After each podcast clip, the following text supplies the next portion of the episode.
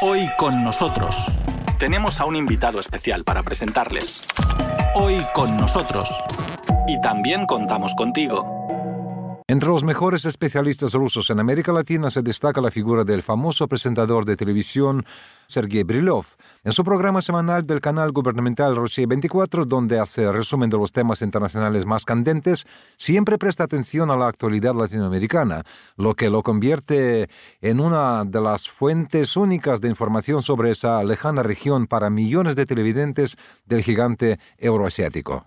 Sí, Víctor, realmente es un programa único yo diría que justamente gracias a Sergei que muchos rusos ciudadanos de a pie conocen las realidades latinoamericanas. Además es interesante que Sergei tiene un español perfecto. Es un hecho que deja boca abiertos a quienes desconocen que Sergei nació en La Habana en 1972 y su infancia y la adolescencia transcurrieron entre Moscú, Ecuador y Uruguay, porque allí trabajaban sus padres. Realmente, Víctor, mencionar todos los cargos que ocupa Brilov llevaría muchísimo tiempo. Yo por eso solo mencionaría algunos de ellos. Por ejemplo, Sergei, además obviamente de su ejercicio periodístico, también es una figura clave de varias organizaciones no gubernamentales en Europa y América Latina. En este último contexto, es decir, en el contexto latinoamericano, resalta el caso del Instituto Bering Bellingshausen para las Américas con sede en Montevideo, fundado y precedido por Brilov. Fue Sergei Brilov quien impulsó la creación de la ya tradicional sección ruso-latinoamericana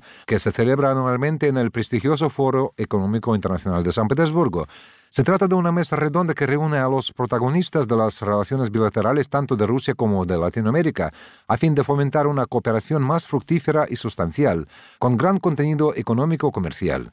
Sergei Brilov es su permanente moderador, como ha sido también en la edición del Foro de San Petersburgo de este año. Así es, Víctor, y yo realmente te puedo testimoniar que ha sido como siempre una brillante moderación y participaron en el evento personalidades como por ejemplo la presidenta del Parlamento Centroamericano, Fanny Salinas, o Jorge Hernando Pedraza Gutiérrez, secretario general de la Comunidad Andina, además de participar ahí altos cargos rusos responsables del área de Latinoamérica.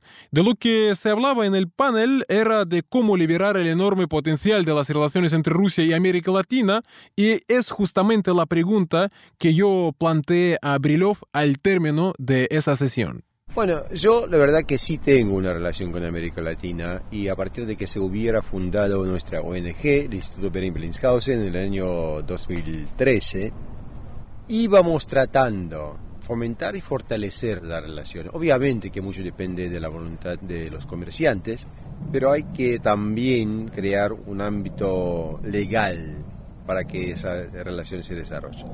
El tema es que concuerdo totalmente.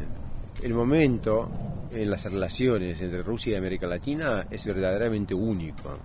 La llegada de la vacuna Sputnik, todo esto contribuyó a un mejor entendimiento un mejor conocimiento entre las dos partes del mundo. Sorprendentemente los latinoamericanos se dieron cuenta ahora que el nivel del desarrollo científico de este país es tal que vale la pena lanzar nuevos proyectos. Lo que pasa es que tras la llegada de Sputnik no está pasando mucho.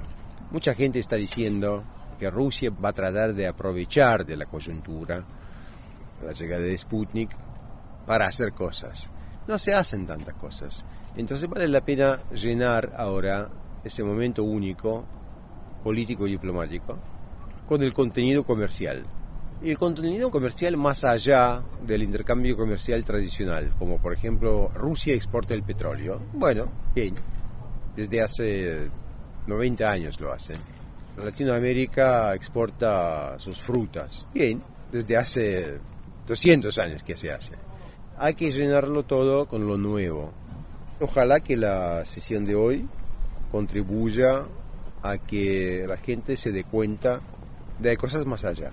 Sergio, otra pregunta, porque obviamente nuestros oyentes, y usted es una persona conocida en América Latina, no obstante, para algunos oyentes, para algunos seguidores nuestros, yo en cualquier caso voy a mencionarlo, porque usted es un famoso presentador ruso, pero usted incluso nació en América Latina, en Cuba. Bueno, es verdad que yo nací en La Habana y que yo crecí en Montevideo, lo que se oye, y es verdad que en este último año hemos producido con mis compañeros sudamericanos un par de películas documentales que se mostraron en la pantalla sudamericana y hubo otros casos en que las películas que nosotros hubiéramos producido conjuntamente con los panameños, con los cubanos, se hayan mostrado en Cuba, en, otros países de Centroamérica. Lo importante es tratar de ir más allá de lo sentimental. En lo sentimental yo estoy totalmente feliz. Obviamente, sí, yo nací, crecí en Sudamérica. Pero esas dos regiones del mundo, América Latina y el Caribe, y lo que hoy en día se llama formalmente hablando la Unión Euroasiática, merecen una relación que sea mejor. Pero hay huecos en la agenda, huecos, en este caso en el mal sentido de la palabra, que hay que llenar con lo que se puede hacer juntos. Ojalá que la llegada de Sputnik nos muestre que más allá de ese intercambio comercial tradicional, frutas versus el petróleo, más o menos, se convierta en algo interesante, interesante que contribuya a que las sociedades se sientan mejor. Ojalá. Gracias, Sergei. Sería la última pregunta porque usted ha dicho que hay que pasar, digamos, de sentimientos a hechos concretos. No obstante, yo espero que mi pregunta no sea, digamos, sentimental. No obstante, porque usted como nació en La Habana, en América Bueno, muy entre comillas soy un cubano, porque, bueno, nací técnicamente en La Habana. Bueno, yo estoy muy orgulloso de esto, muy orgulloso de esto. Tengo una relación especial con Cuba y con Uruguay, pero sí, hay que hablar en términos de la totalidad de la región. Sí, yo quisiera preguntarle porque me parece que usted tiene esa um, oportunidad única de entender un poco mejor, digamos, el alma latinoamericana. Y, por ejemplo, en esta ocasión vinieron tantos, me realmente sorprendió. Yo no esperaba que en esas circunstancias del COVID. ¿Usted siente, qué es lo que sienten estas personas? ¿Con qué sentimientos han primero llegado aquí a Rusia? Otro, latinoamericanos, ¿cómo ven a Rusia? No sé si es una pregunta sentimental, filosófica, pero bien, para entender un poco cómo ellos ven a nosotros, a los rusos, esas perspectivas sobre las cuales hablamos ahora mismo. Los que hayamos vivido, tanto en, Rusia como en América Latina, entendemos un problema filosófico. Es un problema de la ignorancia y la arrogancia. Esto hay que sobrepasarlo de una manera u otra. Por momento de turismo quizás. Bueno, después del Mundial mucha gente volvió de este país entendiendo que se trata no de la Rusia de las películas Hollywood, sino de un país verdaderamente interesante.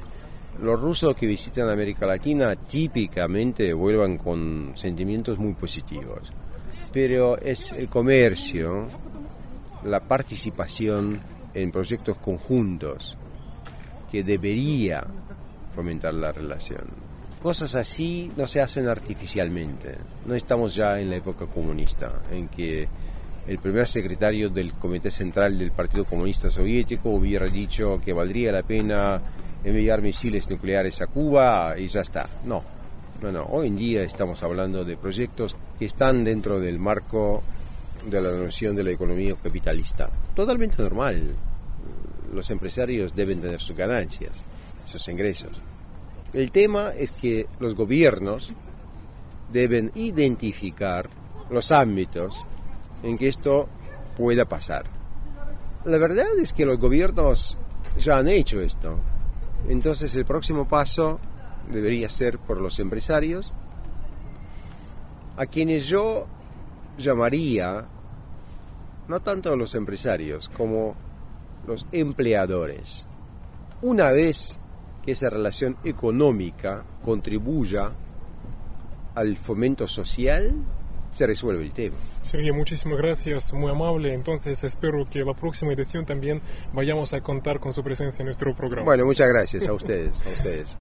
Hoy con nosotros, en Radio Sputnik desde Moscú.